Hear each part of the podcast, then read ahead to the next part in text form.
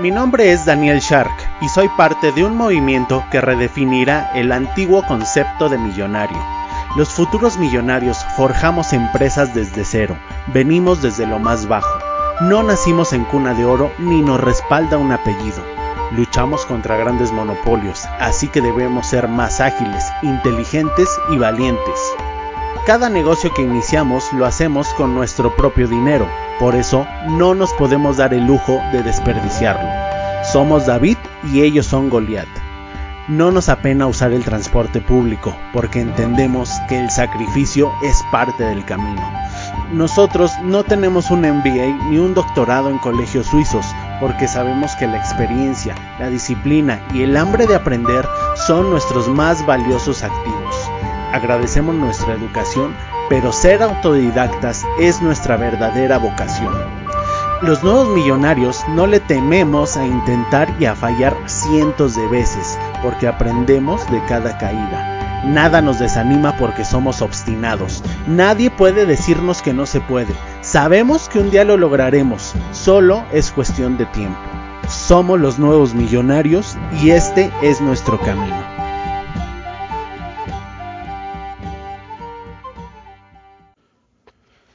Hola, ¿cómo estás? Excelentes días, tardes o noches, dependiendo la hora a la que me escuches.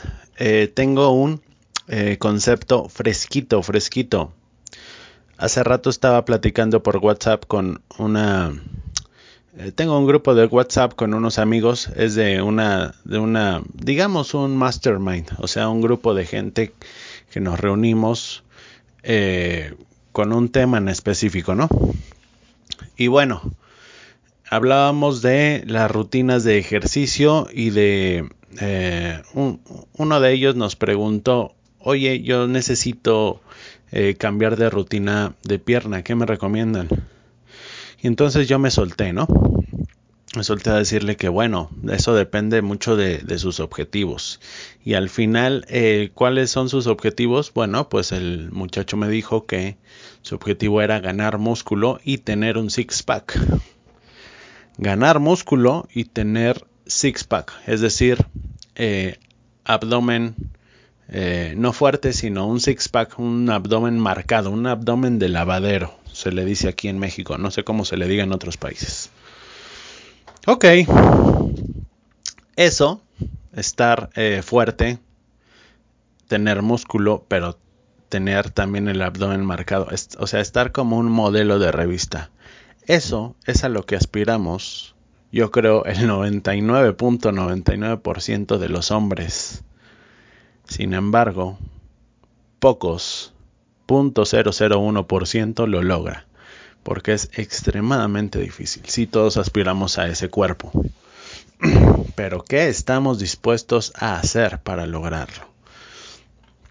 No sé si alguna vez tú, persona que me escuchas, has, em, te ha interesado esto que se llama fisicoculturismo. No sé si alguna vez has hecho dieta. Una dieta real, una dieta de esas que tienes que comer menos. Fíjate, el fitness es muy fácil, el fitness es sencillísimo, teóricamente.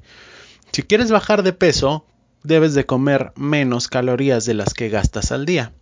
Y simplemente por ese déficit de calorías Supongamos que tú necesitas 3000 calorías al día porque haces, porque entrenas y porque eres una persona de más o menos unos 80 kilos de peso y mides unos 70, así como yo.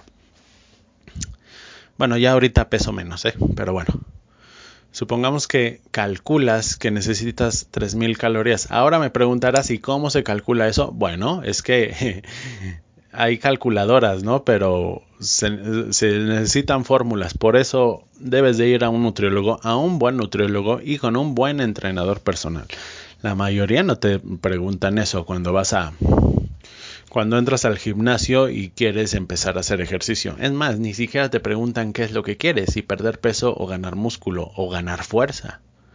Son básicamente los tres objetivos que hay en el gimnasio. Y de esto ya hablé eh, un poco en un audio, en un podcast que titulé Coaches de Plástico. Te recomiendo que lo, que lo escuches, porque hay un montón de pseudo coach de porque, que porque ya están mamados van a un gimnasio y les dan el trabajo, ¿no? Está súper...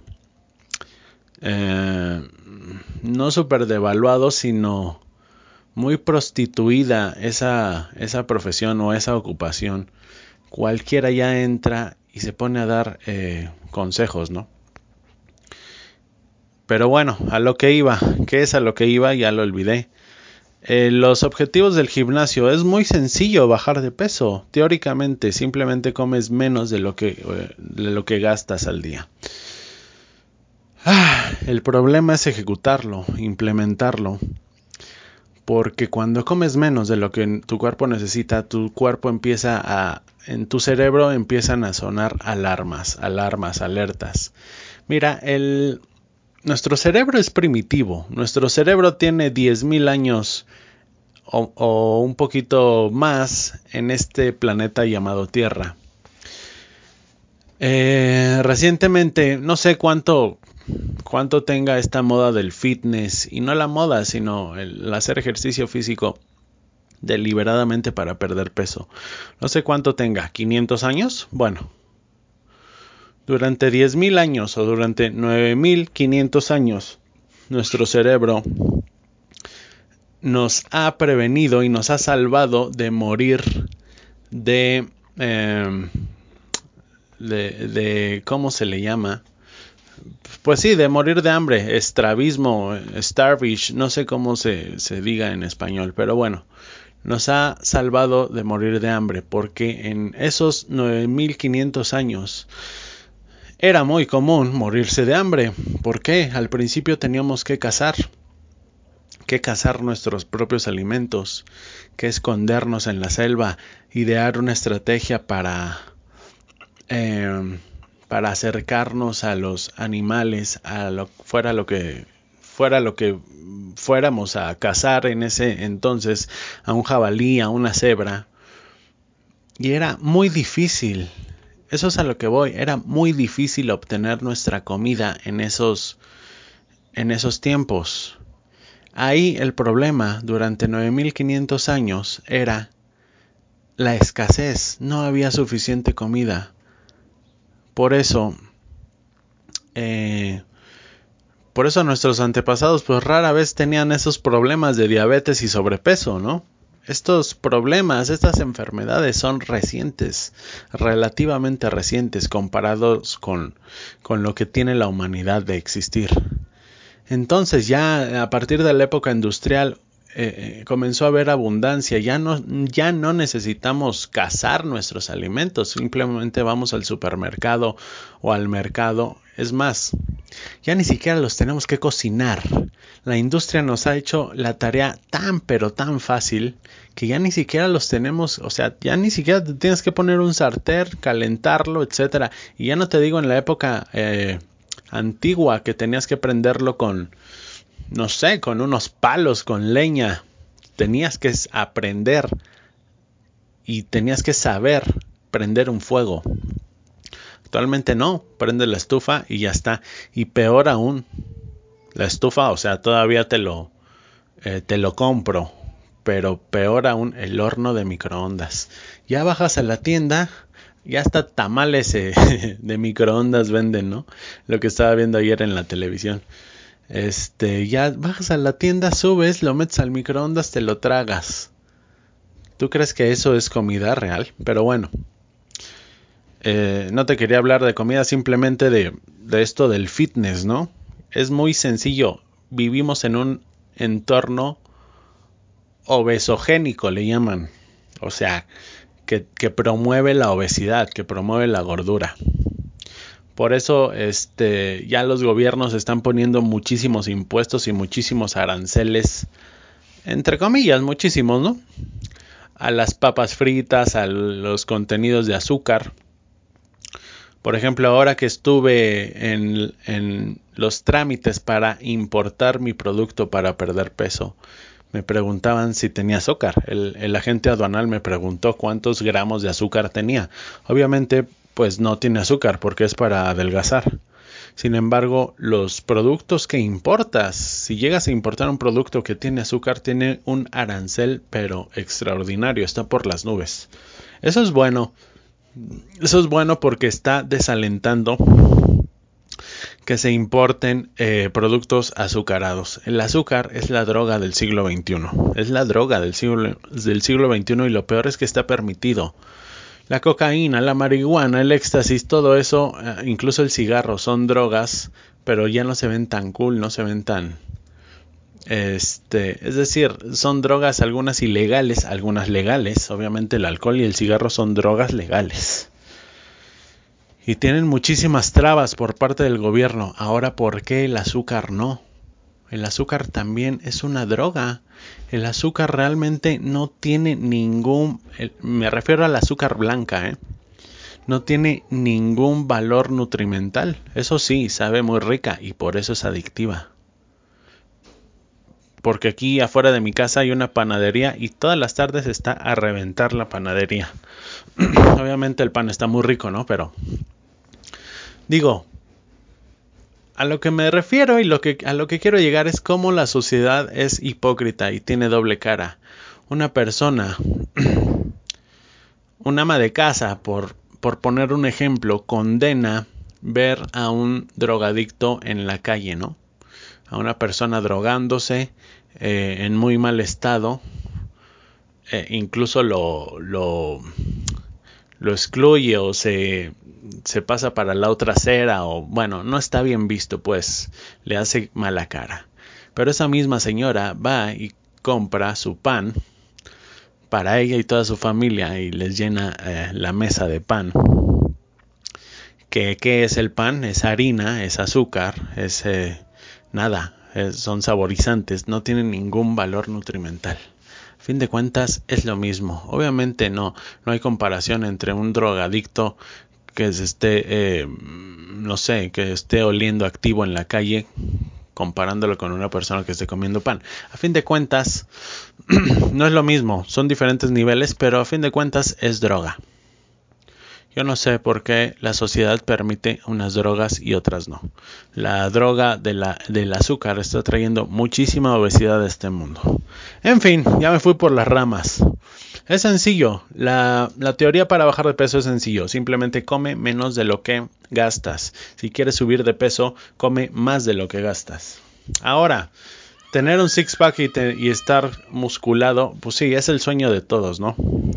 Al principio lo puedes hacer, Disculpen a mi hija que anda de malas.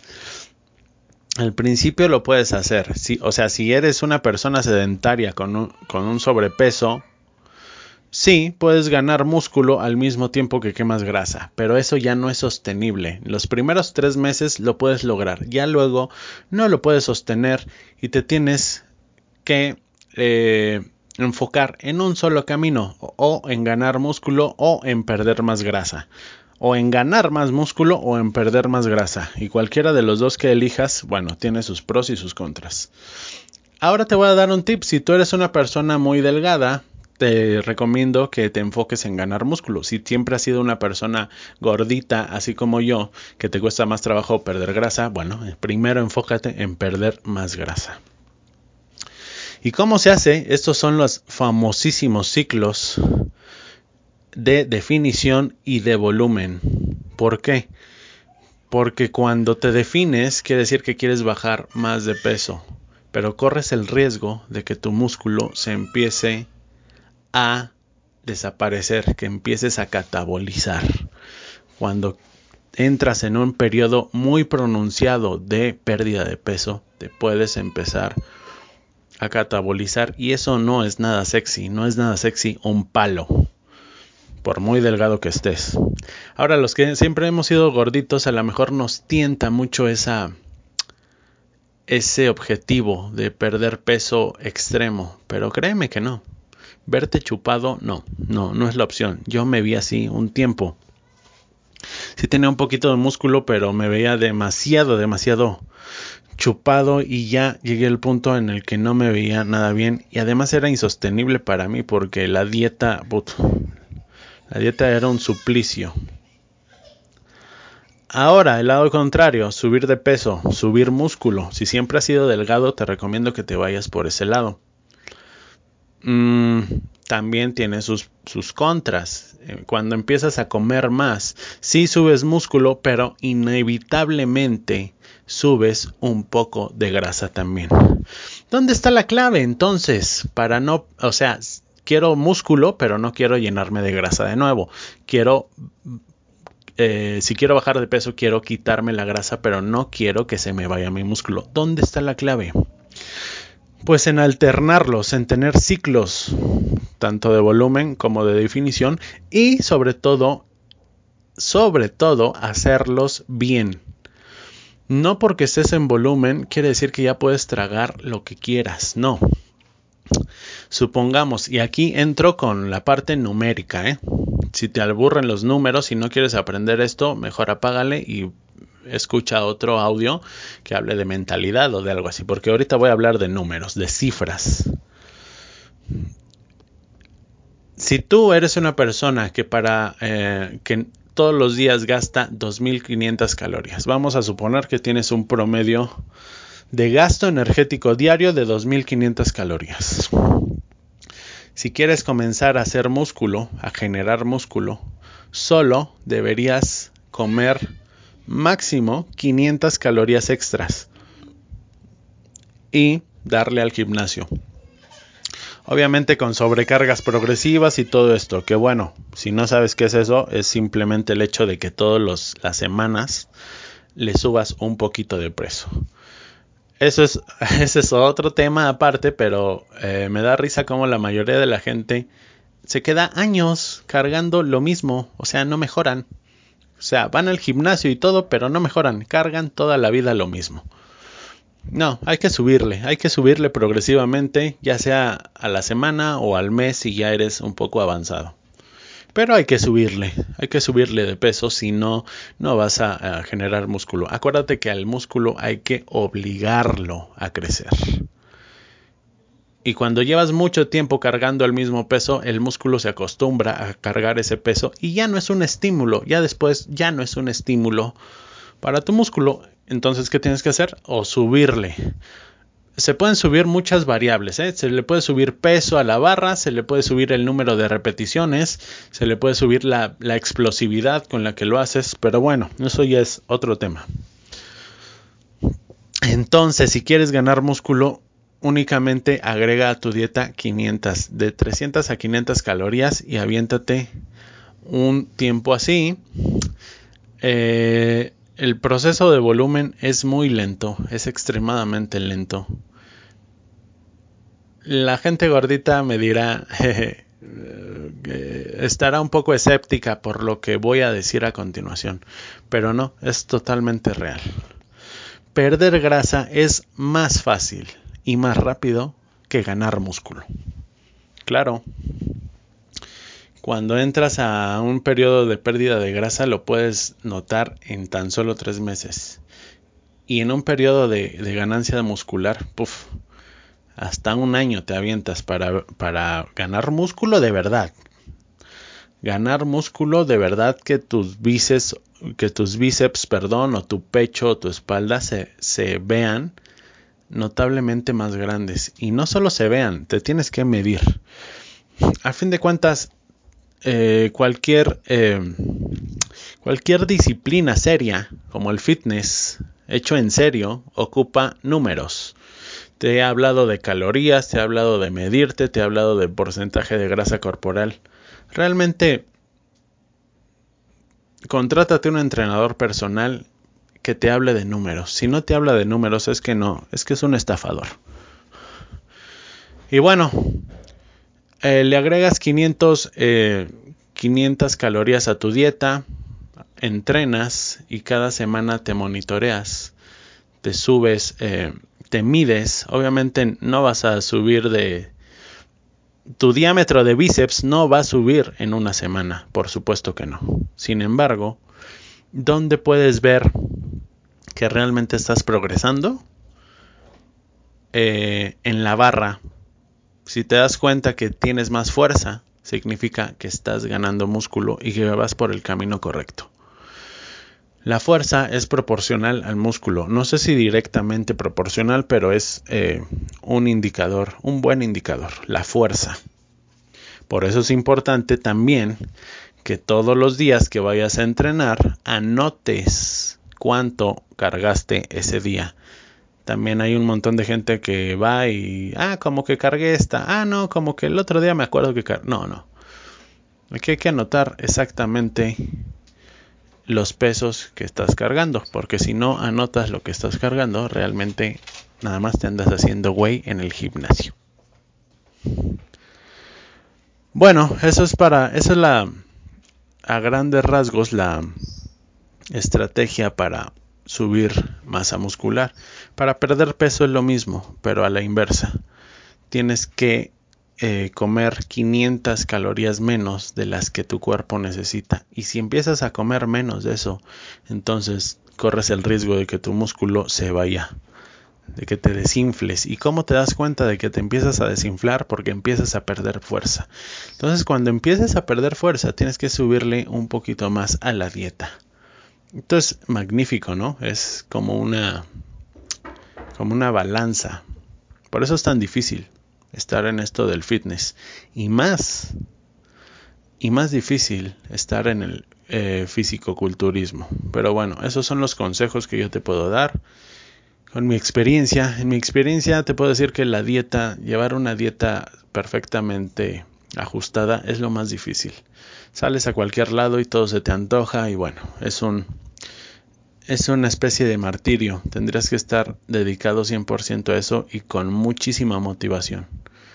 Porque cualquier cosa se te antoja o con cualquier cosa ya te saliste de tus calorías. Acuérdate, en el gimnasio vas y le das duro una o dos horas. Una o dos horas tienes que aguantar eh, las barras encima de tu, de tu espalda o de lo que sea. Sin embargo, la dieta la tienes que aguantar durante las otras 22 horas. Supongamos que duermes 8, bueno, tienes que aguantarla durante 14 horas. La dieta es lo más difícil. La dieta es lo más difícil. Y bueno, ya para terminar te voy a pasar tres canales que a mí me han ayudado mucho a aprender todo esto. Y te hablan 100% con la verdad. No son vendehumos, no son charlatanes, son gente que se dedica a esto y que sabe de lo que habla y sabe muchísimo más que yo, por supuesto. Yo soy un amateur, ellos son realmente profesionales en esto. Te los voy a nombrar. Uno es Power Explosive, así se llama su canal de YouTube. Búscalo en YouTube. El siguiente es Strongman Tarraco. Strongman Tarraco. Eh, este señor parece vikingo, tiene barba de vikingo, tiene muy mala cara, pero es, eh, es un erudito, sabe mucho, mucho de lo que habla. Y no te guíes por su físico, ¿eh? A lo mejor lo ves gordo, pero eso no quiere decir que, no sepa definir. Simplemente está en una, en una, etapa de su vida en el que no le interesa eh, verse delgado, sino la fuerza, ¿no? Y el otro es Ángel 7 Real, 7 con número. Ángel 7 Real. Eh, él es también muy bueno. Tiene un, un, eh, un mini curso de cómo hacer tu propia dieta y otro de cómo hacer tu propia eh, rutina de ejercicios. Es buenísimo. Buenísimo, chécalo. Obviamente estos cursos son gratuitos, pero tómalos en cuenta porque no por ser gratuitos vayas a creer que son malos. No, no, realmente son muy buenos. Gracias, eso es todo. Que tengas excelente día, tarde o noche y seguimos en comunicación. Bueno, tú escuchándome y yo hablando. Gracias, sígueme en Facebook e Instagram. Ahí puedes decirme todo lo que gustes y seguramente te responderé. Bye.